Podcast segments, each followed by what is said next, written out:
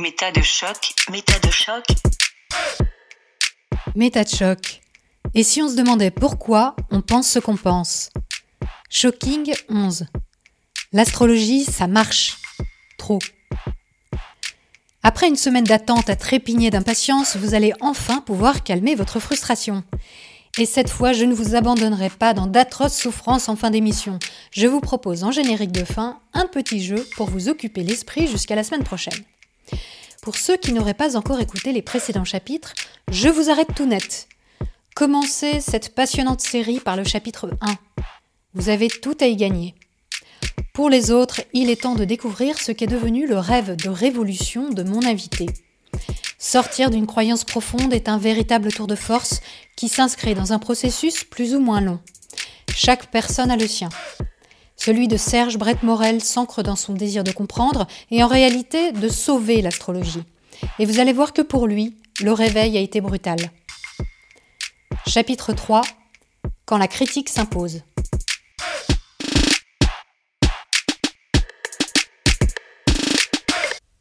Alors toi qui étais dans ce questionnement depuis le départ, qu'est-ce qui a vraiment changé les choses? Quel a été le moment où tu t'es dit il y a un problème? Euh, et, là, tu as commencé vraiment à te remettre en cause, à remettre en cause ton amour de l'astrologie. En fait, il y a eu plusieurs moments. Il n'y a pas un avant et un après. Hmm. C'est ce que j'explique régulièrement, c'est que quand tu es dans une croyance, il y a un magma en toi, un mélange de plein de choses différentes, et dont tu n'as conscience, euh, vraiment, tu sais pas dans quel ordre tout ça est arrangé. Et donc, ce sont des pans qui tombent, comme les pans d'un mur. Donc, il y a des bouts qui tombent ici et là. D'accord. Et tu sais pas dans quel ordre ça va se passer. Mm. Et tu sais pas quand est-ce que ça va s'arrêter de tomber, surtout. Mm. Et puis, si quelqu'un d'autre euh, faisait la même démarche, lui, ça tomberait pas dans le même ordre. Mm-hmm. Mon passage en philo, ça m'a montré à quel point on pouvait critiquer les croyances différemment. Mm-hmm. Mon travail de recherche sur Kepler, ça m'a lancé dans l'idée de commencer à construire des idées nouvelles, alternatives pour prouver l'astrologie. Ma rencontre avec les astrologues, ça m'a montré à quel point ils étaient fragiles dans la défense de l'astrologie et qu'il y avait en plus des questions tabous. Donc il y avait vraiment des choses qui n'allaient pas en astrologie, donc il y avait un tri à faire. J'avais l'intention de le faire depuis longtemps, mais là je me suis vraiment lancé dedans. Après ça, j'ai fait un an en histoire et philo des sciences à Paris, en master. Et ça, ça m'a montré à quel point on pouvait aller encore beaucoup plus loin dans les questionnements et dans les exigences à attendre d'une discipline qui se voulait sérieuse. Et notamment, j'ai pas choisi ce master pour rien parce que j'ai fait quasiment de l'histoire de l'astronomie pendant un an. Donc ça a été une des plus belles années de ma vie. Et réellement, là, j'ai commencé à avoir une meilleure vraiment connaissance de l'histoire de l'astronomie et j'ai pu vraiment m'interroger sur les origines de l'astronomie. C'est-à-dire que finalement, si les astrologues d'aujourd'hui peuvent pas m'assurer de quoi que ce soit, bon, bah, il faut revenir aux origines et voir comment ça a commencé et comment les premiers ont fait. Et là, j'ai commencé à tout déconstruire aussi, et puis en m'appuyant sur certains travaux euh, pas connus des astrologues, et en me rendant compte que bah, même au niveau historique, ça ne tenait pas. Mm.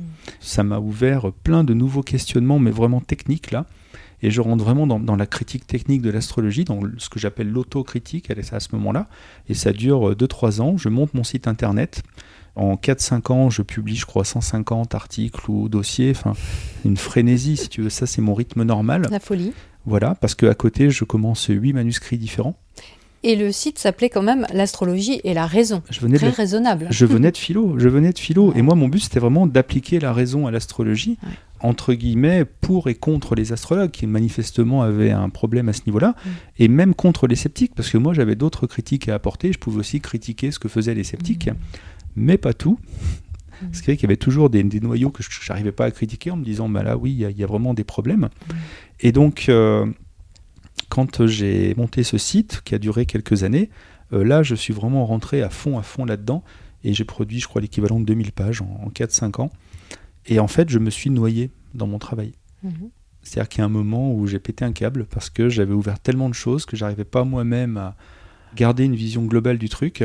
Et en fait, bon, parmi les nombreuses erreurs que j'ai faites, il y a le fait que je publiais pas au fur et à mesure. Publier des dossiers par-ci par-là, c'était pas suffisant en fait. Résultat, ça s'accumulait dans ma tête, euh, dans mon ordinateur, et il y a eu un moment où, je n'y arrivais plus. Et donc là, on est vers la fin des années 2000, avant 2010, où je me dis, bon, bah, euh, ça, ça va plus, et j'ai commencé à voir que je pouvais vraiment tout remettre en question dans l'astrologie ce qui fait que ça pose vraiment des problèmes. Ah oui. Mais j'y crois encore parce que je me dis juste, ben, c'est pas grave, on va régler ça. Puisque moi j'ai plein d'idées, donc je vais amener plein de nouvelles choses. Puis en fait, euh, il y a beaucoup de conditionnels hein, dans les explications qu'on apporte. Peut-être que, autrement dit, quand tu les formules, bah, tu dis ouais, bah, on verra après. On- à ce moment-là, on essaiera de tester et puis on verra Mm. ce qui marche ou ce qui marche pas. Donc en même temps, je me confronte pas vraiment à la réalité d'un modèle qui marcherait. Mm. Donc il y a toujours moyen de repousser plus loin, plus loin, plus loin. Et puis à un moment, bah, je, me, je me fatigue, je muse, je passe énormément de temps à la fédération. On est de moins en moins nombreux, donc je, je suis- moi je suis trésorier, mais en fait je fais le secrétaire, je fais Mm. les communiqués, je fais plein de choses. quoi. Et je produis des textes. Et donc euh, il y a un moment, j'ai besoin de, de couper avec, euh, avec tout en fait. Donc je commence un bilan de compétences qui me dit que je devrais faire de la philo et puis que je devrais faire de l'astronomie aussi. Le problème, c'est que j'en viens, donc euh, ça m'aide absolument pas.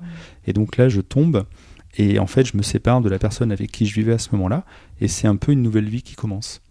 J'ai plus l'envie d'être avec les astrologues. Je vois trop les limites de leur questionnement, et donc je peux plus partager avec eux. Je m'éloigne en fait de la, de la fédération. Je me retrouve euh, ben, perdu un petit peu au milieu de ma vie. J'essaye de redémarrer. Et donc, euh, je me dis, bon, il faut quand même que j'écrive, que j'essaye de terminer ce que j'ai commencé, au moins de publier un bouquin, quelque chose. Mhm. Et c'est donc à peu près en 2010-2011 que je commence à, me remettre à l'écriture, ce qui veut dire que j'avais arrêté pendant peut-être deux ans, je ne sais plus. Ben, le livre que j'ai publié en 2016, il commence à ce moment-là. Même si euh, ça va beaucoup évoluer pendant cinq années. Tu parlais des, étapes. euh, un jour, là, je suis en train d'écrire. Et vraiment, je me dis, là, ça y est. Ça y est, j'ai trouvé un truc. Mais c'est trop bien et ça va vraiment répondre à plein de questions. Et là, ça y est, quoi. C'est vraiment une preuve et je m'enflamme. Et je m'enflamme et je retrouve mes sentiments euh, comme, comme avant. Euh, C'est tellement fort, euh, j'ai tellement l'impression d'avoir abouti que je suis obligé de m'arrêter de travailler. Quoi. Je, je peux plus écrire, c'est pas possible, c'est tellement fort en moi, donc je sors et puis. C'est une sorte d'extase? ah ouais, bien sûr, Mm. bien sûr, en me disant là vraiment ça y est quoi. Et puis donc je laisse passer la, la fin de la journée, je suis beaucoup du matin, et le lendemain matin je m'y remets, et je reprends mon texte Mm. en me disant waouh, ça va être trop bien quoi, et je commence à me relire, et là je me rends compte que je suis pas d'accord en fait avec ce que j'ai écrit. Mm. Entre guillemets, j'étais un peu en transe ou je sais pas quoi, et en fait je me relis, et non quoi, ça, ça ne va pas, il y a des choses auxquelles j'ai pas pensé, il y en a d'autres avec lesquelles je suis pas d'accord. Mm. Depuis, j'ai essayé de retrouver ce texte. hein. Je ne l'ai pas retrouvé. Donc, je ne sais pas si je l'ai encore ou pas. J'aimerais bien pour savoir ce qu'il y avait dedans ou si je l'ai jeté. Et en fait, ce jour-là, réellement, là, je me rends compte que tout ce que je ressens, mes enthousiasmes, etc., peuvent être vraiment fondés sur du vide. En tout cas, pas sur de la réalité. Mm. Alors que jusque-là, c'était un moteur constant, quoi. Ça me faisait tellement du bien d'être comme ça. Et en me disant, bah, je voyais que j'avançais avec des questionnements nouveaux, des hypothèses nouvelles, etc. Et là, je, je me suis enflammé sur un truc, mais non, qui est à jeter. Enfin, je ne peux pas le garder. Et ce jour-là, ça se passe en quelques minutes ou peut-être en quelques dizaines de minutes. Je comprends et je me dis que mon travail ne va plus être un engagement. Ça va plus être un engagement personnel ça va plus être un, un travail sur moi qui me permet d'être relié, je sais pas, au monde, à la vie, à je ne sais quoi. Et donc, je, je ne serai pas le nouvel Einstein finalement, parce que, ben non, quoi, enfin, vu ce qui s'est passé la veille, Mm. je me rends compte à quel point j'étais euh, trompé par mes ressentis à ce niveau-là. Oui. Et, et ce jour-là, je me dis, euh, ce que je fais, ça devient un travail. C'est-à-dire que moi, j'ai développé des compétences sur le sujet, et je pense que ce que je fais, il y a des choses intéressantes. Et tu vois, d'un coup, il y a la dimension euh, un peu ésotérique, mystique, euh, qui vraiment disparaît. Mais tu, à ce moment-là, tu es quand même encore croyant dans l'efficacité de l'astrologie ou pas? Ah, c'est une bonne question. Je... Parce que là, à ce moment-là, on est, je pense, en 2011, donc ça fait au moins 5 ans que j'ai arrêté de pratiquer. Mm. Alors quand je dis que je pratique plus, en fait, je ne monte plus de thème de naissance. Oui. Par contre, je continue à regarder tourner les planètes. C'est-à-dire que je regarde moi dans ma vie Oui. où sont les planètes Oui, euh, par rapport à ce que je vis en ce moment. euh, je le fais un peu avec mes proches aussi. Mais je commence à avoir vraiment une approche tellement critique que même ça, je vois que euh, on peut critiquer de la façon dont je le fais. Mais en fait, là, ce que tu soulèves avec cet événement, je pense que c'est primordial. C'est-à-dire Mhm. que la plupart des gens qui sont dans une croyance forte la justifient d'abord et avant tout avec leur ressenti. J'ai vécu ça, j'ai ressenti ça dans mon corps, dans mon esprit, dans mes émotions. Mhm. Et parce que c'est extrêmement fort, parce que c'est extrêmement prégnant et que ça ne peut être que réel. On le ressent, on Mm. le vit, on en a la preuve par la chair. Quand on est très croyant, on ne peut pas euh, facilement, en tout cas, remettre en question la validité de ces ressentis. On les a vécus. On le sait, c'est ça, c'est vrai. Mhm. Et alors là, ce qui est intéressant dans, dans cette situation, c'est que tu avais couché sur papier. Ouais. Donc tu avais une sorte de, de preuve de ce qui s'était produit. Enfin, tu avais exprimé sur papier ce que tu avais ressenti, ce que tu avais pensé, et ensuite, avec le recul, tu as pu le revisiter. Ce qui est une configuration, à mon avis, qui est assez rare en réalité. Et qui fait que tu as pu avoir justement ce regard critique sur ce qui s'était produit et te dire j'ai ressenti, j'ai pensé quelque chose qui n'avait pas de lien avec le produit, ce que j'ai produit. Alors euh, oui, complètement. Et en t'entendant parler, ça me fait repenser que, en fait, j'avais déjà vécu ça avant, mais pas, je pense, avec des choses que j'avais écrites. Mhm. Ce qui fait que c'était des pensées qui m'étaient venues où j'avais dit ah, génial et tout, puis quelques temps après me dire bah non finalement euh, il y a mieux ou il y a d'autres choses, mais bon je mettais de côté.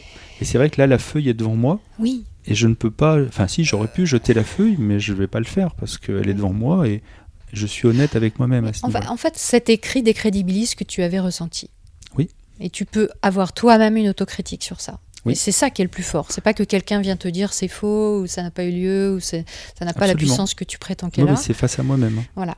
Déjà, ce qui fait qu'il n'y a pas, j'ai pas à réagir ou à me défendre contre quelqu'un. Mm. Je me demande dans quelle mesure le contexte est très important. Professionnellement, donc ça va pas du tout. Euh, personnellement, donc je suis parti de la personne avec qui je vivais. Je suis dans un appart qu'on me prête à ce moment-là, et donc là, je, je vois bien que dans ma vie, euh, ça va pas. Ça n'avance pas dans le bon sens et que j'ai pas vraiment d'avenir euh, d'assurer. Mhm. Je suis pas du tout en sécurité. Et donc, peut-être aussi que cet événement, c'est un peu la goutte d'eau finalement de ce qui était en train d'arriver, quoi. Mhm. C'est-à-dire de, de me dire manifestement, j'allais plus pouvoir nier longtemps que, ben non, quoi. Ce que je fais, je peux pas en tirer quelque chose rapidement, et manifestement, la vie ne me rend pas euh, ce que je lui donne. Mhm. Donc le monde juste, à ce moment-là, il est vraiment remis en question dans mon esprit. Oui, c'est la confrontation à l'idéal, quoi. Mhm, Mhm. absolument. qui était ce qui te portait depuis des, des années, plus Oui. de dix ans finalement, Euh, oui, en gros, oui. à ce moment-là. Mhm. Oui. Oui, oui, oui. Donc. euh, La désillusion. euh, oui, bien sûr. Mm. Bien sûr. Et je me prends un train dans la, dans la figure hein, ce jour-là. Mhm. Le premier, euh, premier truc, c'est de me dire, mais euh, je me rappelle, hein, je, je me vois me dire, mais euh, attends, euh, ça veut dire que je viens de perdre 10 ans de ma vie Mm. Tu vois, Je me dis ça comme ça. Et, et je pense que c'est aujourd'hui les mots que je, dirais- que je donnerais, ce serait pour résoudre ma dissonance cognitive, me dire quoi, j'ai perdu 10 ans de ma vie, me dire, ah bah non, parce que j'ai des compétences là-dedans. Donc ça va devenir un Mm. travail. Mm. C'est un moyen, je pense, de résoudre ça Oui. sur le coup, en Tout cas. fait. Mais par contre, ça résout pas mes problèmes à côté. Alors, tu parles aussi de. Donc, je pense que ça se passe un peu avant. Certains événements qui t'ont confronté à des contradictions, notamment de la part de sceptiques, donc de gens qui ont une technique d'analyse sceptique et qui envoient des arguments, des contre-arguments qui euh, te laissent quand même un peu euh, circonspect. Tu te dis, tiens, oui, effectivement, là, il y a quand même des choses dans l'astrologie qu'on n'arrive pas à expliquer ou qui ne tiennent pas vraiment. Moi, j'ai noté euh, déjà que tu avais été, avant les années 2000, sur des forums où il y avait notamment une personne qui t'avait interpellé et ça t'avait quand même un peu saisi. Oui, oui, oui, bien sûr. Si on isole, je dirais, les confrontations avec des sceptiques qui m'ont marqué, Mm. il n'y en a pas eu beaucoup, Oui. parce que je suis devenu assez rapidement euh, vraiment spécialiste des techniques. Et avec la technique, tu peux démonter pas mal d'arguments déjà. oui, surtout que les sceptiques souvent ne connaissent pas la Oui, technique de l'astrologie, donc, Donc tu es face à, des un ignorants. avantage, voilà. Mm. Ce dont tu parles, ça s'est produit euh, avant l'année 2000, un moment où je, je viens de rentrer en philo, je pense, et j'arrive sur un forum, effectivement, et donc c'est pour ou contre l'astrologie, et il y a un sceptique qui est là et qui démonte tout ce qui est dit, et moi j'arrive, et puis je donne ma vision du truc à ce moment-là, avec la pensée positive, ce que ça m'apporte, sur la connaissance de soi, machin, et le gars, il me renvoie à plein d'expérimentations qui existent, et, et il me dit, mais attendez, euh, c'est vous qui défendez l'astrologie, mais je connais le dossier mieux que vous comment ça se fait? Enfin, il y a un problème là. Et, et donc le gars, il argumente sur les signes, les constellations, les machins, les trucs. Et autant je peux répondre à certains arguments, autant il y en a plein où je ne peux pas répondre. Et je vois le travail que ça me demanderait d'aller me documenter, etc. Ça, ça reste pour moi une fessée mémorable. Vraiment, je me suis pris une fessée ce jour-là. Et je me suis dit, mince, il faut vraiment que j'approfondisse euh, vraiment le sujet encore plus. Mhm. Parce que, alors, contrairement à ce que je pensais, j'y connais rien. Après, il y a un autre moment qui est important par rapport à ma relation avec les sceptiques. C'est en 2009, où en fait, c'est l'AFIS, l'Association française pour l'information scientifique, qui publie un numéro spécial, critique de l'astrologie. Alors Dans moi- sa revue Sciences et Pseudosciences voilà, donc moi évidemment je me jette dessus, d'autant plus que je suis à l'époque, ça fait trois ans que je monte ma propre critique de l'astrologie, et donc euh, la FIS, bon en général je suis pas d'accord avec eux de toute façon, et je suis encore dans un mode défensif quand même en 2009 je vois, et donc je publie un énorme dossier sur mon site internet où je démonte le numéro. Ah oui. Et ma critique c'est de dire mais votre critique ne va pas assez loin. Donc c'est quand même le, le pire pour un excellent. sceptique de se dire mais attendez mais on peut dire beaucoup plus de choses critiques. L'astrologie on peut la critiquer sur plein plein d'autres choses et aller plus loin que ce que vous dites. Dans ce numéro euh, il y a beaucoup de petits articles j'ai envie de dire sans prétention qui ont été puisés dans leur numéro des dix dernières années. D'accord. Et puis il y en a deux trois qui sont plus costauds, notamment un qui date des années 50 et surtout j'ai envie de dire pour moi il y a un article qui est sur l'expérimentation sur l'astrologie. C'est un article qui par contre est nouveau, qui n'a pas été repris euh, d'un vieil article précédemment utilisé, et qui donne différents exemples d'expérimentation, comment on a testé l'astrologie avec des astrologues. Bah, les résultats toujours négatifs, en tout cas conformes au hasard. Donc ça, j'avoue que ça me parle beaucoup, parce que là, moi j'ai vraiment euh, beaucoup travaillé aussi de ce côté-là, même si j'ai jamais pris le temps d'aller dans les protocoles, voir comment les protocoles étaient montés, j'en suis toujours resté au compte-rendu, mais je connais déjà un petit peu les, les subtilités, puis moi j'essayais d'imaginer en plus des expérimentations à l'époque, pour tester l'astrologie ou pas. Et là je me rends compte qu'il y a, ben, malheureusement, hein, comme je le craignais, en fait il n'y a rien qui marche. Et je me rappelle que le paragraphe qui me marque vraiment à ce moment-là, parce que ça me renvoie trop à ce que j'ai observé de mon côté, c'est que quand on demande à des astrologues d'interpréter le même thème de naissance, sans qu'ils le sachent, et ben en fait, leur portrait ne se ressemble même pas. Chacun se fait son C'est ça. interprétation. En fait, la créativité est telle qu'en fait, il y a autant de différences entre les astrologues qu'entre le nombre de portraits, quoi. Et donc, euh, il n'y a même pas de ligne commune. Et moi, déjà à ce moment-là, j'avais bien vu quand même que la créativité, c'était quelque chose qui était omniprésent, Mm. à tel point que bah, ça faisait dire n'importe quoi assez facilement. Et là, je me dis, mince, là, il y a vraiment quelque chose. Je me rappelle, j'étais en train d'écrire ma critique du numéro, et donc euh, je crois qu'à ce moment-là, je me suis arrêté en fait. Par contre, c'est resté au fond de moi. Et là, euh, ça a vraiment marqué un passage aussi, notamment par rapport à la question expérimentale. C'est-à-dire que là, j'ai accepté l'idée qu'il n'y avait pas d'expérimentation qui avait marché. Et ça, c'est beaucoup. Et là, euh, ça m'avait fait mal, ouais. Alors après, il t'arrive une chose qui m'a rappelé un peu le cursus de Samuel Buisseret, justement, dont on parlait tout à l'heure, euh, Mister Sam le youtubeur, avec qui j'ai eu un entretien aussi sur sa déconversion, sur euh, une croyance tout à fait différente. Euh, C'est l'accueil de la communauté zététique, donc la communauté des sceptiques en France, qui a été donc un moment pivot pour toi aussi. En fait, jusqu'en, donc ça doit être 2011-2012, j'avais croisé les sceptiques euh, uniquement sur Internet. Et donc, on s'était faillité par forum interposé, par mail, etc., etc. J'en avais jamais rencontré en vrai.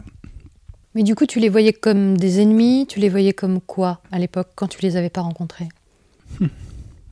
Je pense que je les voyais pour la plupart comme des personnes qui parlaient d'un sujet qu'elles connaissaient pas ou qu'elles maîtrisaient mal, même si ben, j'étais bien obligé de voir qu'il y avait quand même des critiques auxquelles j'adhérais de plus en plus avec le temps qui passait. Mm. Mais sur le plan humain, euh, je, je n'en connaissais pas. Et en fait, par hasard, je me suis trouvé de- dans une association et euh, l'un des membres appartenait à l'Observatoire zététique, au Z, de Grenoble, et il devait nous présenter un petit peu, donc nous faire une présentation sur la zététique. Mhm. Et donc, je me suis dit, bah voilà, ça va être l'occasion de les rencontrer. Et puis, ben, on va bien voir. Et puis, s'ils parlent d'astrologie, ben, je serai là pour euh, apporter soit la contradiction, soit un autre point de vue. Euh, voilà, bon, ben, on va voir ça. D'accord. Et en fait, j'en reconnais un des deux qui s'appelle Florent Martin, qui a toujours été plus ou moins le porte-parole de l'association, celui qui va dans les médias, donc on connaît son visage. Et puis un autre euh, que je connaissais pas encore, qui s'appelle Nicolas Vivant, c'est donc deux piliers de l'OZ. Et quand je vais me présenter à eux, je, je ne sais pas comment je vais être accueilli, quoi, parce que moi, euh, je me suis toujours fighté avec les sceptiques. Ben, Florent me dit bonjour, voilà, enfin je me présente, et puis voilà, donc ben, il me salue. Et donc pas de réaction hostile, même pas sur le visage, rien, quoi, tranquille, normal. Très bien. Et puis euh, je salue Nicolas. Et Nicolas me dit Ah ouais, mais tu sais, euh, j'adore ton travail euh, sur la critique de la critique. Et là, je, reste un peu paralysé. Enfin, paralysé, c'est un grand terme, mais je suis surpris. Et je ne m'attendais pas du tout à ce contact-là. Et sur le coup, je me dis, en gros, mince, il y, a des sceptiques qui s'intéressent à mon travail. Mmh. Alors que du côté des astrologues, j'avais quasiment pas de retour sur mon travail. C'est assez cocasse. Ben oui, c'est une, vraie surprise pour moi, quoi, franchement, parce que j'ai toujours critiqué ce que faisaient les sceptiques même si je reconnaissais certaines choses. Puis ben, donc ils nous font leur présentation, euh, une présentation très bien, et ça parle pas d'astrologie, donc euh, j'ai rien à dire là-dessus. Et euh, je ne sais plus comment ça se passe à ce moment-là, mais je me retrouve invité, en fait, l'année suivante à ce qu'ils appellent l'Ultimate Z. L'Observatoire zététique invite un représentant de, ou plusieurs de, des associations sceptiques en France. Mhm. Et puis on se fait un week-end barbecue, présentation sceptique. C'est un week-end très sympa. Et donc, il me propose de faire une conférence sur l'astrologie, justement. Puisque j'ai une approche critique et la mhm. critique de la critique, surtout. Voilà. Et je pense que c'est la même période pendant laquelle je commence à participer au débat sur le groupe zététique de Facebook. Mhm. On est 20 000 maintenant, mais au début, donc c'est parti de zéro. Et donc, j'ai commencé vraiment à me renseigner sur plein d'autres sujets, finalement, que l'astrologie, et voir le scepticisme appliqué sur les mhm. autres sujets. Puis quand ça parlait d'astrologie, hop, euh, forcément, je venais. Et donc finalement, ben voilà, je suis rentré comme ça parmi les sceptiques. D'accord. Et tu te décris euh, comme euh, étant euh, à l'époque comme ayant la sensation d'être un ovni pour tout le monde. C'est-à-dire que à ce moment-là, tu es un ovni pour bah, les astrologues, puisque tu critiques tellement que bah, tu en es même sorti, plus ou moins. Les sceptiques te voient comme quelqu'un aussi de, tiens, étonnamment sceptique, alors que peut-être encore un peu croyant à l'époque bah, tu défendais encore un peu l'astrologie ou pas? L'astrologie elle-même, je ne pense pas. Par contre, euh, le fait qu'on puisse en tirer peut-être des questionnements intéressants, je pense qu'au début, ouais, je devais être encore un peu euh, dans cette logique-là. Mais dans tous les cas, je ne maîtrisais pas les outils sceptiques. Oui. Donc forcément, dans mes argumentations et tout ça, ça ne devait pas être euh, propre, entre guillemets. Chez les sceptiques, je suis un original Hmm. dans le sens où euh, il n'y en a pas beaucoup qui approfondissent un sujet au point où je l'ai approfondi. Hmm. Mais je ne suis pas un, sceptique euh, exceptionnel au sens propre du terme. Hmm. Je me sens beaucoup moins ovni chez les sceptiques qu'ailleurs. D'accord. On va le dire comme ça. Dans ma vie, effectivement, je me suis, euh, bah, pendant toute mon adolescence, hein, c'est ce que je décrivais un peu indirectement plus tôt, c'est que j'ai toujours, je me suis toujours posé les questions que les gens ne se posaient pas autour de moi. Donc dans ma famille, mhm. parmi mes amis, euh, tous les gens que je rencontrais, là j'étais vraiment un ovni, à me poser des questions, des questions, des questions sur moi-même, les autres, le monde, la vie, euh, le passé, le futur, etc. Ça, ça faisait partie un petit peu de mon ADN, on va dire ça comme ça. Il y a pareil plusieurs étapes dans ma familiarisation avec la zététique. Ça s'est passé en parallèle finalement à la rédaction de mon ouvrage, publié en 2016. Et euh, réellement, l'objectif qui était le mien, c'était de proposer un modèle global de, euh, on va dire, la croyance astrologique. Mhm. Par exemple, définir l'astrologie comme simplement la discipline qui se pose sur le système astrologique, le truc euh, mathématique, géométrique euh, dans lequel on met les planètes. Mhm. Et à partir de là, ben, que font les astrologues avec? Et moi, en interrogeant les fondements du truc, je peux aller du côté de l'histoire, je peux aller du côté de la physique, et en interrogeant l'utilisation de, l'outil, je peux aller du côté des erreurs dans la pratique. Et ça, les erreurs dans la pratique, j'avais déjà commencé à en trouver quelques-unes. Mhm. Euh, je pense qu'il s'est vraiment passé quelque chose du côté de YouTube, où il y a eu plusieurs chaînes sceptiques qui sont apparues il y a quelques années. Et ces chaînes m'ont vraiment ouvert à plein de sujets finalement abordés par le biais zététique que je connaissais pas. Donc ça m'a vraiment euh, cultivé sur le plan euh, des outils que je voyais utiliser sur d'autres sujets et que moi ben, j'ai commencé à utiliser du côté de l'astrologie et notamment ce qu'on appelle les biais cognitifs. C'est quelque chose qui m'a vraiment, je pense, fait passer un cap dans ma critique de l'astrologie, qui jusque-là constituait beaucoup une liste de remarques, de critiques, un petit peu comme on le fait habituellement, et j'essayais d'ordonner ces critiques. Alors que la question des biais cognitifs, ce qui est très intéressant, j'aime bien donner comme définition d'un biais cognitif le fait que ça se passe en deux étapes. Imagine, notamment pour l'astrologie, tu commets une erreur dans ta pratique. Tu ne t'en rends pas compte. Mhm. Et puis tu recommences, tu la recommets. Une deuxième, une troisième, une cinquantième fois, une centième fois, et ainsi de suite. En fait, tant que tu ne te rends pas compte de ton erreur, il y a certaines questions que tu ne vas pas te poser. Et en ne te les posant pas, tu n'as pas accès à des explications alternatives. Et finalement, le fait de continuer dans l'erreur sans s'en rendre compte, eh ben, c'est comme s'il y avait un voile un petit peu qui se mettait en place entre ta pratique et finalement, on va dire la réalité, c'est-à-dire l'ensemble des choses dont les questions que tu t'es pas posées. Eh ben, l'erreur au fil du temps, ça devient un biais. C'est-à-dire que ça mmh. oriente tes interprétations et surtout, ça en empêche d'autres. Et en fait, ça, ça m'a permis de revoir un petit peu certaines de mes critiques en me disant, mais alors finalement, c'est super intéressant parce que moi, des erreurs, j'en ai plein. Mm. Et en fait, la question, c'est qu'est-ce que je peux en tirer sur la durée? Oui.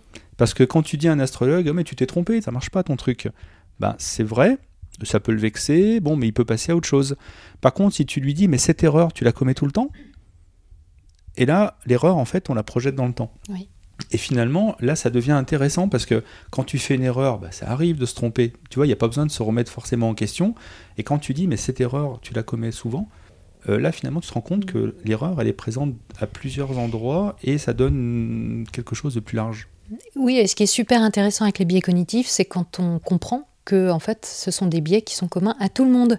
C'est pas juste un astrologue ou une personne qui dit une bêtise à un moment donné. C'est non seulement une sorte de règle, quelque part une réaction euh, qui revient, mais en plus, c'est une règle qui est commune à tout le monde. On a tous des biais cognitifs. Ils sont tous les mêmes. Alors après, chacun creuse son sillon. Et puis, il y en a mhm. qui vont euh, euh, souvent tomber dans les mêmes biais, d'autres dans d'autres. Mais il y a des biais qu'on retrouve chez tout le monde, comme par exemple le biais de confirmation qui consiste à mhm. aller chercher une confirmation d'une croyance dans des choses qui ont l'air euh, carrées, qui ont l'air prouvées, mais qui en fait sont choisies par nous uniquement parce qu'elles confirment notre propre croyance de départ. Et ça, c'est commun à tout le monde. Et c'est ça qui est génial avec les biais cognitifs, mhm. quand on les découvre et quand on apprend à, les détecter, euh, bah, c'est que c'est imparable. Ça peut aller jusqu'à remettre en, question le fondement d'une pratique. c'est peut-être ce qui t'est arrivé du coup. Alors, euh, à certains moments, ça m'est arrivé, notamment bien avant euh, que je rencontre les biais cognitifs. Quand, quand je te dis que j'ai arrêté de pratiquer, je sais plus, un an ou deux après avoir rencontré les astrologues, en fait, entre certains du bureau de la FDAF, on se disait, mais de toute façon, euh, la pratique, ça marche toujours. C'est-à-dire que tu peux toujours aller trouver quelque chose dans le thème de naissance, parce que c'est tellement complexe entre le nombre de paramètres et les symbolismes. Un symbolisme, ça n'a pas de limite. Si on voulait faire le symbolisme du verso, il y a un livre complet à écrire sur le sujet, il y a des livres complets qui existent. Et donc c'est tellement vaste que finalement, bah, si tu cherches bien, tu arrives toujours un peu à reformuler les situations et trouver ce que tu veux. Et étant donné qu'on disait, bah oui, c'est ce qu'on appelle la cuisine astrologique, c'est-à-dire on a notre tambouille et puis on utilise les planètes comme on en a besoin finalement, et eh ben ça ne prouve rien à la pratique et il faut fonder l'astrologie sur mm. autre chose. Ça, c'est quelque chose que j'avais acquis bien avant de rencontrer le scepticisme, mais finalement, euh, c'est exactement ça le biais de confirmation. C'est-à-dire qu'un astrologue, s'il veut s'assurer que l'astrologie ça marche, eh bien, qu'est-ce qu'il va faire? Il va faire le thème d'une personne qu'il connaît. Et il va trouver plein de choses qui correspondent. Mm. Ou alors, il va faire le thème d'une personne célèbre, et il va regarder euh, où étaient les astres au moment d'un événement de sa vie dont il connaît déjà le contenu. Mm. Et effectivement, ça marche, tu arrives toujours à faire des correspondances. Mm. Là où, j'insiste lourdement sur quelque chose que les astrologues avaient déjà vu, c'est euh, pourquoi ça marche quand tu t'es trompé de date oui, tu racontes l'histoire de, Galilée, une personne qui avait fait euh, le thème de, Galilée sur une date de naissance qui était en fait fausse. Il tombait sur de bons résultats, il analysait Galilée tel qu'on le connaît et il confirmait avec cette fausse date de naissance, hmm. exactement comme s'il avait eu la vraie et ça marche. Jusqu'à ce qu'il y ait un, des collègues qui lui dise Mais t'es sûr de la date que tu as utilisée hmm. Et en fait, euh, la personne s'était trompée d'un an ou deux, je sais plus. Et donc les configurations n'étaient plus les mêmes. Et là, malaise. Mm. Et ça, ça m'avait vraiment euh, mm. titillé à l'époque. je me disais, oh là, ça montre encore plus que la pratique, ben, ça fonde pas vraiment. Et l'exemple pour moi qui est idéal, c'est celui de la date de naissance de Staline. Donc personnage emblématique du XXe siècle, qui est connu de tous, et euh, dont les astrologues ont été des milliers à utiliser sa date de naissance pour s'entraîner sur l'astrologie, pour illustrer l'astrologie, voire même pour ah prouver à quel point elle marchait. Ah bah oui, enfin ce qu'on appelle l'astrologie mondiale notamment, ça essaye d'expliquer les grands événements de l'histoire par rapport simplement aux astres. Mm. Et donc Staline, bon, a été très très étudié. Il y a encore des textes des fois qu'on trouve sur internet en cherchant où tu as un astrologue qui fait le portrait de Staline avec sa date de naissance. Et le problème, c'est qu'en 2001, il y a, je crois, un historien qui s'est retrouvé, il devait écrire une biographie du personnage, et il allait voir dans l'église où est né Staline. Et il allait vérifier dans les registres, mhm. papier donc. Mhm. Et là, il s'est rendu compte que la date officielle, c'était pas la bonne. En fait, il y avait une erreur, pareil, d'un an ou deux, je, ne sais plus.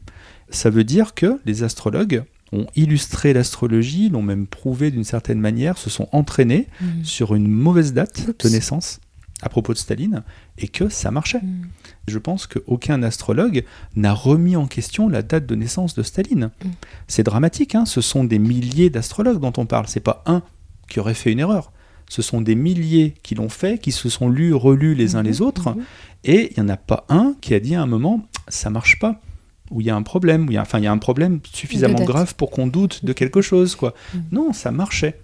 Et c'est terrible parce que j'imagine trop les enseignants d'astrologie qui donnent l'exemple de Staline à leurs élèves pour les faire s'entraîner dessus. Mm. Et je veux dire, quand je décris ce problème, on ne parle pas seulement de l'astrologie traditionnelle, c'est tous les courants astrologiques mm-hmm. confondus. Mm-hmm. Tous ceux qui ont des classements différents, qui se sont euh, émancipés des signes astrologiques ou euh, qui ont fait d'autres changements, qui sont censés être meilleurs que l'astrologie traditionnelle. Mais il n'y en a pas un qui a fait la différence. Et aujourd'hui, maintenant, dans l'enseignement, ils prennent la bonne date ou pas? Ah, J'en ai aucune idée. En fait, moi, j'ai oui, perdu continue avec l'ancienne hein. parce qu'elle marche. Mais je pense qu'il y a les deux cas. C'est-à-dire ceux qui ne sont pas au courant, ils continuent en fait, parce que ça marche toujours aussi. Mm. Et c'est terrible de voir que en fait, la bonne date et la mauvaise date, ça marche aussi bien. C'est vraiment ça qu'il faut se dire. Et quand on est astrologue, ça doit poser problème. Ça doit vraiment poser problème de se dire ça, de se dire mais la mauvaise date marche aussi bien que la bonne. Mais ça, c'est un exemple excellent pour montrer à quel point bah, on comprend à partir de là pourquoi les croyants croient et pourquoi les gens vont voir un astrologue. Parce que ce qu'on leur dit est vrai, ce qu'on leur dit se vérifie et ça marche, ça marche. Et c'est pour ça que je disais en intro, bah, les sceptiques comme les, astrophiles ont raison, ça marche et ça marche pas en même temps. Euh, donc euh, c'est ça qui est compliqué parce que quand on est dans une configuration voilà où on est soit on va voir un astrologue, soit on lit un thème euh, ou, même un horoscope, mmh. pourquoi pas, mmh. bah, on y retrouve des choses de soi, comme euh, toi-même tu as retrouvé des choses de toi dans la description du verso, mmh.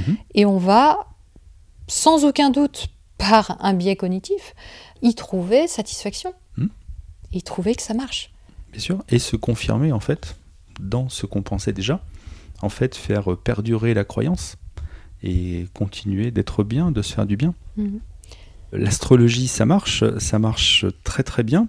Et en fait, quand on dit que l'astrologie, ça marche, euh, c'est choquant quand même, parce qu'on est des sceptiques ou on n'est pas des sceptiques. Donc oui, oui, l'astrologie, ça marche, mais c'est faux. Et c'est vrai que quand j'étais encore chez les astrologues, bien avant les sceptiques, une des questions que je posais, c'était l'astrologie peut-elle marcher tout en étant fausse? Mhm. Et quand je posais cette question, forcément, c'était terrible. Eh et je connaissais pas du tout l'histoire des biais cognitifs, mais c'était vraiment cette logique-là, en fait. Quand on est dans la pratique et qu'on s'intéresse pas au fondement, quand on ne teste pas l'astrologie rigoureusement, ça marche. Ça marche dans le sens où on peut s'interroger avec l'astrologie, on peut aller voir un astrologue et trouver des choses, on va en reparler. Mais par contre, dès qu'on commence à la tester, Là, ça ne marche pas. De manière systématique. Voilà, c'est-à-dire mhm. quand on le fait rigoureusement, le, ça marche. Dans un cadre expérimental, avec un protocole, C'est ça, quand on élimine justement les biais, en fait, tous les biais. Et ça, c'est vraiment une différence qui est fondamentale. En tout cas, on peut comprendre les gens qui vont voir des astrologues parce que ça marche. Les astrologues qui pratiquent l'astrologie parce que ça marche. Toute la question est, qu'est-ce que ça veut dire ça marche? Une personne va voir un astrologue, comme je le disais, elle a un problème dans sa vie à résoudre, même plusieurs souvent. Et bien sûr, si elle vient voir l'astrologue, c'est parce qu'elle n'a pas trouvé la solution. Mm. Donc elle y a réfléchi elle-même, elle n'a pas trouvé, elle a probablement demandé autour d'elle, elle est peut-être allée voir mm. d'autres personnes, mais ça ne suffit pas. Mm. Donc elle vient là, l'astrologue la reçoit, et il va euh, parler avec elle. En général, on n'est pas en mode voyance, donc l'astrologue, il n'est pas là pour dire euh, ne me dites rien et je vais vous parler de vous. Il y en a qui le font, mais ce qu'ils font, c'est qu'ils balancent des tas de choses et comme ça, après, ben, on peut discuter avec la personne. L'astrologue va voir dans son thème quels sont les symboles en jeu entre les planètes qui pourraient permettre de rebondir là-dessus. Et il utilise ben, ces symbolismes pour essayer d'apporter des réponses aux questions, mais aussi pour envisager de nouvelles voies. Mhm. Est-ce que vous avez essayé de? Mhm. Parce qu'en général, quand Uranus est dans cette position, ben, ça amène à, à tel problème, euh, on est un peu comme une pile électrique, euh, donc euh, peut-être que là, il faut éviter de prendre telle décision maintenant, peut-être qu'il faut attendre un petit peu, ou alors au contraire c'est peut-être le moment de tout faire péter, enfin après tout dépend Mhm. des situations. L'astrologue a utilisé la technique astrologique pour proposer une autre voie à la personne qui vient le voir. Et ça, pour moi, c'est vraiment l'un des secrets, entre guillemets, de la réussite de la consultation. C'est-à-dire proposer à l'autre quelque chose à quoi il n'avait pas pensé. Et oui, donc forcément, le croyant, enfin la personne qui vient consulter, bah, elle en ressort euh, satisfaite. Ça marche. Oui. Elle a trouvé quelque chose de plus. Et personne ne m'avait jamais dit ça avant, ne m'avait proposé ce- ça avant. C'est ça, puisque si elle est venue, c'est qu'elle n'avait pas encore trouvé comment résoudre son Oui. problème, ou en tout cas comment le différer, Mm. comment le gérer mieux. Et c'est sans doute accentué par le fait que la source de l'information est assez mystérieuse, puisque c'est. Uranus, puisque c'est... Il y a le euh, prestige de l'astrologie qui a traversé les millénaires, il y a le prestige du ciel qui nous dépasse et des Mhm. croyances associées, euh, etc. Et puis aussi, j'ai envie de dire, pour pas dire surtout, euh, le fait que ni l'astrologue ni le consultant ne sait ce qui se passe. Mhm. Donc dans la tête de l'astrologue, qui est en pleine intuition, association de symbolisme et, et donc créativité, et lui-même n'est pas forcément capable de dire pourquoi il a pensé à telle chose. Oui. Donc soit il se pense voyant et il dit qu'il l'a capté, je sais pas quoi, soit, il- comme la plupart des astrologues, il ne se pense pas voyant et c'est juste ben, des associations de symbolisme. Mm. Et donc il y a un côté doublement mystérieux de ce point de vue-là. mm, Je pense vraiment qu'on peut faire la comparaison entre une consultation astrologique et une séance de brainstorming. Il y a certains clients qui sont quand même particuliers chez les astrologues, puisqu'on y croise des fois des hommes politiques ou des chefs d'entreprise. mhm. Et c'est vrai qu'il y a quelques années, ça m'avait vraiment posé question. Ça m'avait posé question, et c'est marrant de façon probablement biaisée, mais euh, quand euh, Elisabeth Tessier, par exemple, se vantait de ses consultations à répétition avec le- les, rois, les plus grands rois, avec euh, les chefs d'entreprise, avec des personnes célèbres, etc. Mhm, mhm. Et j'ai aucune raison de remettre en question le fait que les gens étaient satisfaits. Mais moi, ça me posait un problème parce que j'étais pas d'accord avec ce qu'elle faisait. Pourtant, elle, il semble qu'elle réussissait bien. Et puis, euh, il y avait eu un, un homme politique qui s'appelle André Santini. Donc, je sais pas s'il est encore député ou sénateur, mais il l'a été longtemps. Et lui ne s'est jamais caché du fait que ben, euh, ces sujets-là l'intéressaient. Mm. Et même qu'il pouvait recourir à l'astrologie, soit pour choisir euh, certains de ses collaborateurs, notamment par rapport à leur signe astrologique Ah oui. et que bah oui euh, les versos ils sont plutôt comme ça puis les scorpions ils sont plutôt comme ça Mm. et puis machin et euh, au-delà de ça je me disais mais un homme politique c'est quelqu'un qui est entouré de conseillers il prend pas ses décisions tout Bah seul. il a plein de gens qui le conseillent sur dans tous les domaines possibles. Qu'est-ce qu'il va trouver d'autre chez un astrologue? Qu'est-ce qu'un astrologue peut lui apporter si c'est pas l'astrologie qui marche qui marche vraiment qu'il y a quelque chose derrière l'astrologie? Est-ce que ça pourrait marcher tout en étant faux? Donc, on, toujours dans les mêmes problématiques. Il y avait une émission qui était passée sur TF1 et ils en parlaient un petit peu. Et ils prenaient un autre exemple d'un chef d'entreprise qui, justement, recourait euh, systématiquement à l'astrologie pour euh, choisir ses candidats.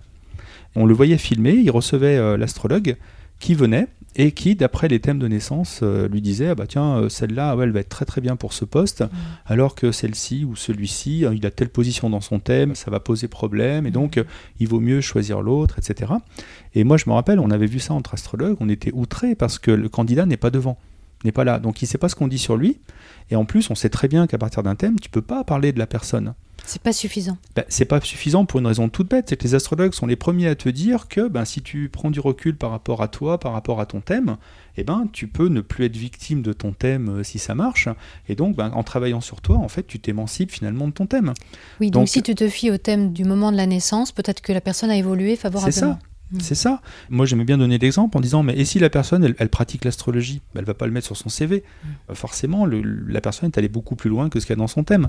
Donc, on ne doit pas utiliser un thème astrologique pour juger des capacités des gens. En plus, sans les rencontrer. À l'époque, je disais, si on les rencontre, peut-être que, mais sans les rencontrer, non, quoi.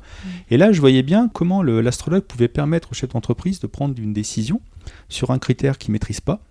Quand le chef d'entreprise euh, passe une annonce pour recruter, il va recevoir peut-être 200 CV. Et quand l'astrologue l'aide, bah, l'astrologue, il peut pas travailler sur 200 CV. Donc en fait, l'astrologue, il arrive à la fin du processus. Mhm. Il arrive au moment où les meilleurs candidats ont déjà été sélectionnés. Donc c'est un peu de la triche. Il peut pas quoi. se tromper. C'est ça, ça marche toujours quand tu fais ça, puisque les candidats sont bons. Bon, sauf euh, s'il y en a un qui vraiment a un problème qu'on n'a pas vu. Mais euh, donc, euh, dire que l'astrologie ça marche, là, on est en plein dans les biais, effectivement, parce que le tri a été fait avant lui, en fait. Et donc, pour les hommes politiques, je me disais, c'est quand même un peu différent. Mais en même temps, il y a l'homme politique est déjà euh, conseillé à gauche, à droite, etc. Et donc, que peut lui apporter l'astrologue? Et je, je pensais à Elisabeth Tessier encore, qui allait consulter Mitterrand quand même. Hein. C'est pas n'importe qui. Là, oui, on parle et du oui. président de la République, mais en plus d'un gars qui avait quand même les pieds sur terre, qui était costaud et tout. Et en fait, quand elle le raconte, à aucun moment, je pense, hein, Mitterrand lui dit Ah, vous avez bien raison, euh, ah, bah, j'ai bien fait de suivre vos conseils. Mhm. Il l'a fait parler, et puis il lui dit Ah, je vais y réfléchir. Peut-être hein, qu'il a décidé d'une date par rapport à ce qu'elle lui avait dit. hein, euh, on parle de la guerre en Irak ou je sais pas quoi. C'est possible. hein. Mais je pense qu'il était plus là pour voir un peu ce qu'elle allait lui raconter. Et puis, ben, si les astres ne renseignent pas sur la réalité, s'ils sont complètement déconnectés, si c'est de la pure invention, et ben en fait, euh, l'astrologue va réfléchir sur un système qui est complètement à côté de la plaque. Mhm. Mais en faisant ça, il n'est pas contraint par les réalités, justement. Donc, euh, si euh, parmi les conseillers de l'homme politique, euh, il y en a qui ont vu qu'aller dans une certaine direction, ça posait un problème, qu'il allait y avoir des difficultés à surmonter, et que donc il valait mieux pas partir dans cette direction, l'astrologue, lui, ne le sait pas. Et quand il va penser de lui-même à aller dans la même direction, parce qu'il y a Saturne en conjonction avec Jupiter, parce que c'est ça la raison profonde, il va le faire avec conviction. Et donc, il peut lancer comme ça une piste qui a déjà été rejetée. L'homme politique, on va dire, peut lui dire euh, bah non, non, c'est bon, ça on a essayé, mais ça marchera pas. Et l'astrologue qui est vraiment convaincu, s'il voit vraiment une configuration qui est très forte, eh ben, il va aller contre ça. Il va lui dire mais vous êtes vraiment sûr? Mhm. Parce qu'en gros, ça reviendrait à dire que la conjonction Jupiter-Saturne, elle dit des conneries. Et non, quoi. Enfin, si elle est vraiment là et s'il y a une, vraiment une valeur dans la configuration, il va avoir la conviction pour Mhm. défendre ça. Et il va tenter de proposer les choses. Mais, mais vous avez pensé à ça Et est-ce que vous avez pensé à ça Et est-ce qu'on pourrait pas faire autrement? Et si ça se trouve, à force de créer de, de- de l'idée comme ça, il va peut-être proposer un truc auquel l'autre n'avait pas pensé. Mhm. Et son point fort, et c'est ça pour moi qui est super intéressant et étonnant, c'est que ça marche, mon explication marche si l'astrologie ne renseigne pas sur la réalité. Et ça devient une force. Mm. Une force parce qu'on n'est pas limité par les barrières habituelles. Ça apporte de la créativité, un point de vue complètement Voilà. inédit. Exactement. Et finalement, c'est peut-être ça le, le secret, entre guillemets, de la pratique, c'est d'être capable de créer des idées nouvelles. Mhm. Et c'est pour ça que je compare ça à une séance de brainstorming où dans une entreprise, l'idée, c'est de dépasser un problème. Et donc, on va réunir des gens pour essayer de dépasser ce problème. Et c'est pour ça que je présentais la venue de- du client au départ de cette manière-là. Mhm. Et comment on fait? Eh ben, En fait, on, on réunit des personnes différentes de l'entreprise et on essaye de faire en sorte qu'elles soient choisies pour des compétences différentes. On évite que les personnes aient des mêmes compétences, par exemple, où elles pourraient ne pas être d'accord Mhm. et avoir l'autorité euh, sur un sujet. Et étant donné que tout le monde a des compétences différentes, ça permet vraiment de jouer déjà sur la méconnaissance de certains aspects de, de l'entreprise pour pouvoir lancer des idées que le spécialiste ne lancerait pas. Et à force de voir euh, se croiser les nouvelles idées, eh ben, il peut y en avoir une qui émerge comme ça, et puis qu'on va pouvoir retenir et qui va permettre de dépasser le problème initial. Mhm. Mhm. Ça, c'est l'idée de la séance de brainstorming. Quand on teste euh, l'efficacité du truc, hein, on se rend compte que ça marche pas forcément mieux que si les personnes travaillaient dans leur coin. Ah oui. Et en fait, il semble que c'est pas si efficace qu'on le dit ah en oui, tout cas. tiens. En tout cas, c'est moi ce que j'ai vu en allant vérifier pour voir si ça marchait ou pas, ces choses-là. Quand il y a une séance de brainstorming, en fait, les idées qui sortent, après, vont être pesées par d'autres personnes. Mhm. Est-ce qu'elles sont Oui, réalisables bien sûr, bien sûr. Comment, pourquoi, etc. Donc en plus, on les garde pas forcément. Mm. Pourquoi est-ce que je compare la consultation d'astrologie à une séance de brainstorming? Parce que quand on est dans, dans la séance, donc elle est organisée pour dépasser un problème ou plusieurs que la personne Mhm. n'arrive pas donc à dépasser. Donc c'est elle qui vient commander en gros la séance. Après, c'est l'astrologue qui dirige. Et c'est vrai qu'en en entreprise, tu as toujours une personne qui va diriger un peu la séance, qui va organiser pour euh, qu'elle se déroule avec un certain processus. Dans la séance de brainstorming, il y a des gens qui viennent avec des compétences différentes, j'ai dit, alors que là, bah, euh, l'astrologue, il est là tout seul. Mais en fait, que fait l'astrologue quand euh, la personne lui parle de ses problèmes? Bah, On a dit, il va regarder la carte de naissance. Mm. Et il y a quoi dans la carte de naissance? Il y a des points, il y a des cases, il y a donc des astres, des choses comme ça. Et en fait, c'est un peu comme si la personne présentait son problème et que l'astrologue allait demander un peu aux planètes. C'est-à-dire, euh, s'il regarde Mars, bah, c'est un peu comme s'il demandait Alors, Mars, qu'est-ce que t'en penses? Oui. Et Vénus, bah, Vénus, où est-ce que tu es? Et la Lune, où est-ce que tu es? Et finalement, euh, quand on sait que les symbolismes astrologiques sont des symbolismes à la base anthropomorphiques, c'est-à-dire que Mars, c'est le dieu de la guerre à la base, et donc le symbolisme astrologique s'y réfère indirectement. Vénus, c'est la déesse de l'amour, euh, et ainsi de suite. Et finalement, c'est un petit peu comme si l'astrologue avait euh, des gens qui étaient là, avec entre guillemets des compétences différentes. Il y en a un qui va parler de l'action, l'autre il va parler de l'amour, euh, le troisième plutôt des idées, de la communication. Et finalement, l'astrologue, bah, lui dirige la séance entre guillemets de brainstorming, sauf qu'il fait les questions et les réponses. Et c'est là que s'arrête la comparaison par contre. Oui, mais il a un portefeuille de symboles à disposition et, de, mythes et d'histoires et de, caractéristiques qui finalement euh, permettent d'avoir beaucoup de créativité, beaucoup d'idées. Euh. Et, la créativité, pour moi, elle vient aussi du fait qu'on relie de force des symbolismes qui ont, entre guillemets, rien à faire entre eux. Dans tout ça, le client, on lui propose énormément de choses. J'imagine pendant une séance, il y a énormément d'idées qui fusent. Donc le client, son biais, ça peut être aussi ce qu'on appelle le cherry picking. Quand on parle avec des gens qui ont l'habitude de consulter des astrologues, mais aussi des voyants et autres praticiens de ce genre, on le retrouve bien dans le fait qu'ils ont en général à l'esprit le souvenir des interprétations qui ont marché, hmm. des explications qui étaient bonnes, des nouvelles idées qu'ils ont pu appliquer par la suite. Donc là, on, oui, ils oublient tout ce qui a pu être dit pendant la consultation qui correspondait à rien. On est dans le, dans le cherry picking, mm. dans le sens où ça avait été bien montré dans une émission, je crois que c'est E égale M6, qui avait fait un petit truc sur la zététique et qui avait filmé la consultation d'une voyante. Mm. Et la cliente euh, disait Bah ouais, moi j'ai été impressionné, c'est super intéressant, elle a dit plein de choses vraies et tout ça. Et puis donc, ben, euh, Florent Martin, dont on a parlé tout à l'heure un petit peu, on lui fait visionner la consultation. Et à un moment, il remarque effectivement, on n'y fait pas attention si on ne le sait pas justement, qu'en fait, euh, la voyante était en train de dire à la personne qu'elle allait partir en voyage en Italie. Donc la personne retient que la voyante lui a dit qu'elle allait partir en voyage en Italie. Quand on réécoute le passage, la voyante lui dit euh, hum, Je vois bien un voyage euh, dans un pays chaud. La personne lui dit Ah ouais, ouais, effectivement. Et je verrais bien un truc style l'Espagne, l'Afrique. Et là, on la voit hésiter, puis on voit la personne en face qui attend et puis qui ne confirme pas. Et elle fait où l'Italie euh, Ah bah oui, je vais partir en Italie. Et en fait, qu'est-ce qu'elle retient? Bah, Que la voyante lui a dit qu'elle allait partir en Italie. Alors que non, elle a fait une tentative, ça n'a pas marché, une deuxième, et ça, c'est l'observation des réactions de l'autre. Quand tu arrives au bon résultat, tu le gardes. Mais c'est ça qui est extraordinaire, c'est que quand on explique ce genre de cas, oui toujours on se dit, mais moi, je tomberai pas dans le panneau. Moi, je me laisserai pas embobiner. Enfin, c'est évident. Mm. Personne ne pense être vulnérable à ce biais, qui est un biais humain mm. dans lequel tout le monde tombe. Mm. Et c'est ça qui est extraordinaire, c'est que malgré le fait que oui, c'est un exemple parmi tant d'autres, quand on écoute ce genre d'exemple, on se dit mais non, c'est trop gros. vrai. mais quand on est en situation, il y a une sorte de d'hypnotisme, je ne sais pas, quelque chose qui fait que voilà, à la sortie, ben on peut potentiellement se dire elle a tout compris, elle a tout vu, elle, savait tout. En moi. Voilà, alors qu'en fait, effectivement, dès qu'on a une trace et qu'on peut la revisionner a posteriori, on s'aperçoit que c'est tout à fait autre chose. Oui, c'est ça. Et cette pratique-là, euh, je l'avais quelque part euh, définie tout seul, sans savoir que ça portait un nom, et j'avais appelé ça la technique de la bataille navale. Mhm. Et en fait, ça consistait simplement, quand je rencontrais des gens et que je faisais leur thème, à leur balancer des interprétations, justement, et puis bah, ils me disaient, ah bah oui, ah bah non, ah bah oui, ah bah non, et puis à un moment, ils me disaient, ah ouais, ça c'est intéressant. Et donc, une fois qu'on avait trouvé un sujet intéressant, eh ben, on allait parler de ce sujet-là. Et donc, moi, avec la même carte, j'allais partir mm. sur d'autres interprétations, mais en rapport avec ce que je venais de trouver. Et ça fait vraiment penser à la bataille navale. Quand on ne sait pas où sont placés les bâtiments de l'adversaire qu'on essaye de détruire, on va taper au hasard. Mm. Et puis, ben, quand il se passe rien, on tape ailleurs. On tape ailleurs. Et puis, à un moment, on entend toucher. Et là, on se dit, ah, là, il y a quelque chose. Et qu'est-ce qu'on va faire? On va taper à côté. Et on va toucher bien plus.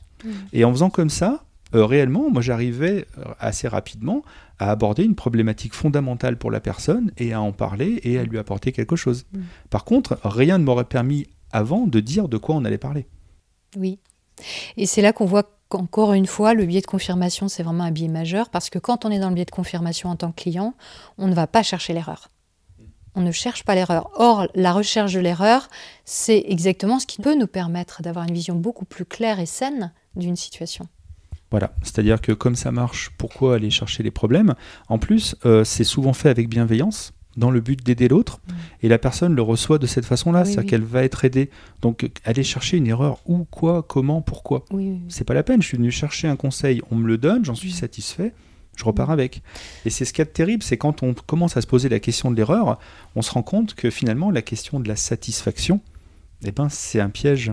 Mm. C'est un piège. Mm. Et le fait d'être satisfait d'un conseil, eh ben, c'est pas forcément que le conseil est bon. Et c'est même pas forcément qu'il est bon à ce moment-là, même pour soi. Mm. Donc, euh, tout à l'heure, on, disait que c'était bien de mettre des mots, par exemple, sur des ressentis. Euh, l'astrologie permet de mettre des mots sur plein de ressentis, mais est-ce qu'elle permet de mettre les bons mots et les meilleurs mots? Oui. Mais ça, c'est une autre question. Mhm. Et maintenant, je pense que non. Et tu parlais du fait que les gens étaient bienveillants en face, bah, ça crée un effet de contexte hein, qu'on retrouve beaucoup dans les pseudosciences justement. Très souvent, les gens disent bah oui, mais moi ça m'a fait du bien d'aller voir tel praticien, même si c'est pas reconnu par la science. J'ai vraiment eu des effets.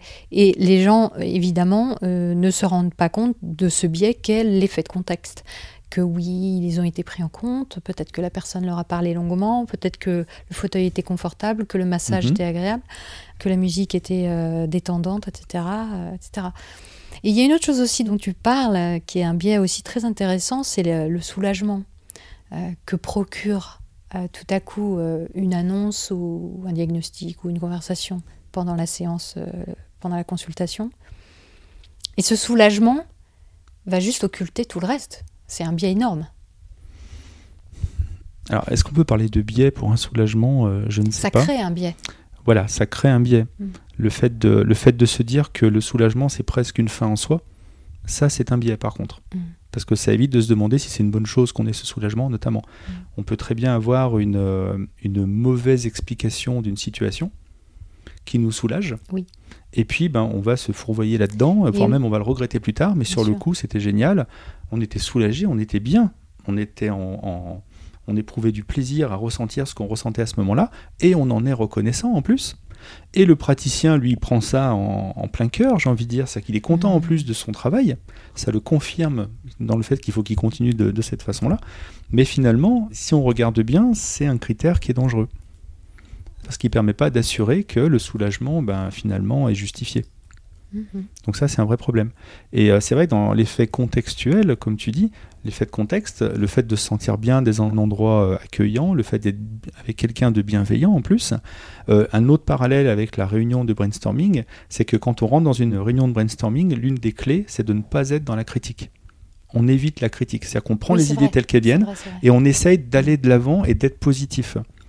Quand tu fermes la porte, je dirais, tu rentres dans un cabinet, Mm. que ce soit un voyant, un astrologue ou n'importe quoi, tu fermes la porte, t'es pas là pour critiquer. Mm. Et la personne n'est pas là pour te critiquer non plus. Mm. D'ailleurs, quand elle le fait, ça se passe mal. Et alors, un effet aussi qui est extrêmement puissant, c'est l'effet râteau.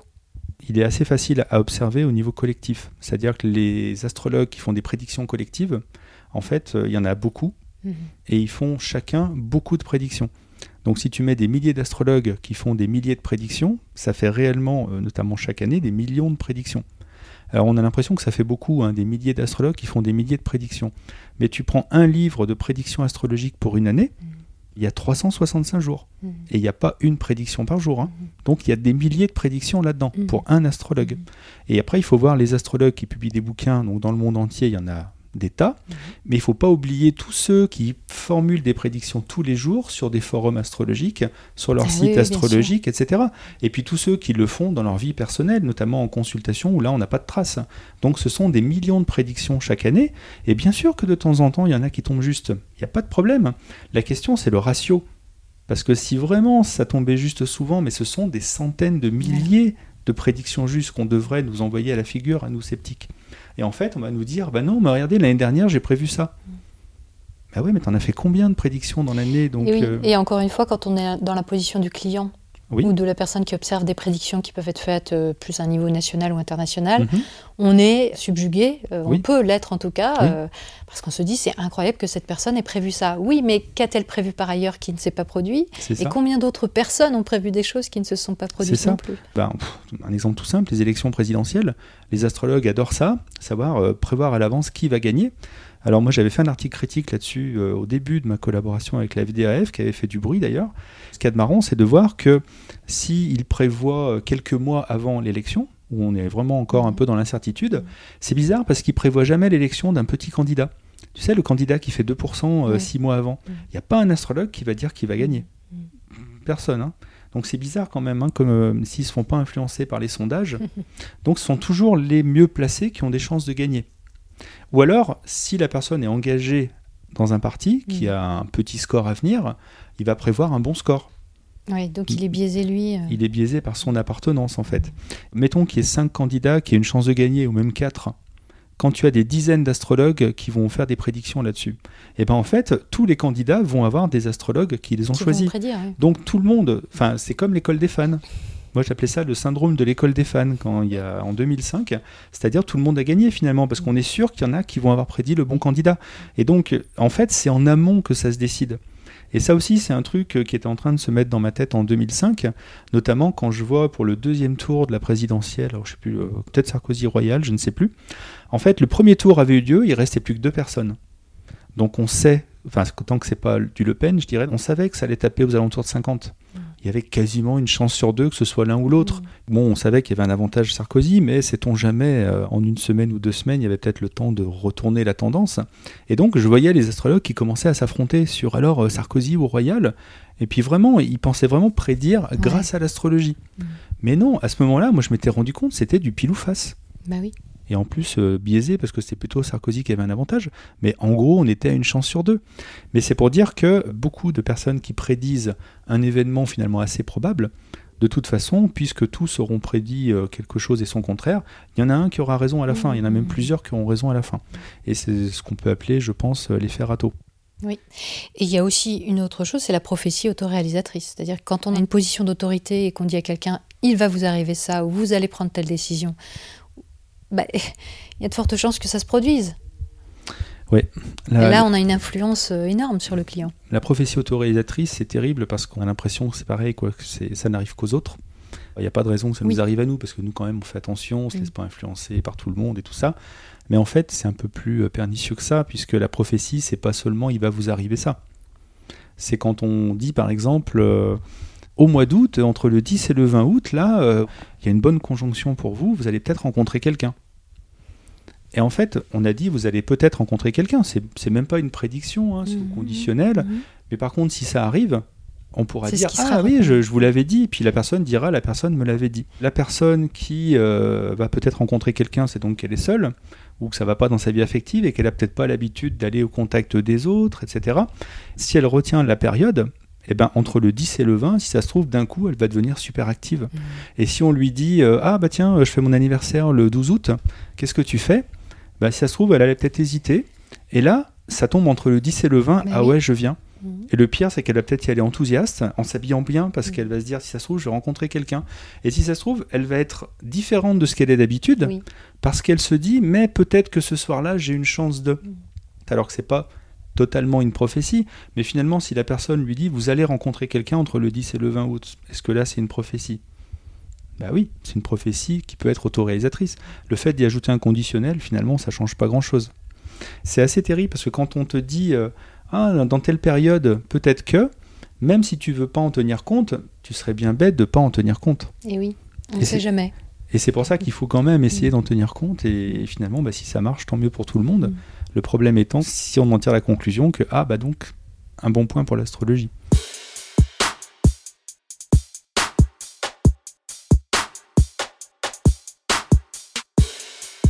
Retrouvez toutes les références de ce qui a été dit dans ce chapitre et les précédents sur le site métadechoc.fr. Un grand merci à ceux qui ont fait un don pour que Méta vive.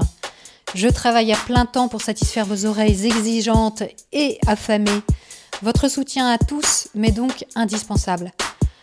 Pour ceux qui n'ont pas encore visité la page Tipeee de l'émission, je vous encourage chaleureusement à le faire. Le lien est en description. Dans le chapitre 4, nous parlerons entre autres choses des biais cognitifs des astrologues.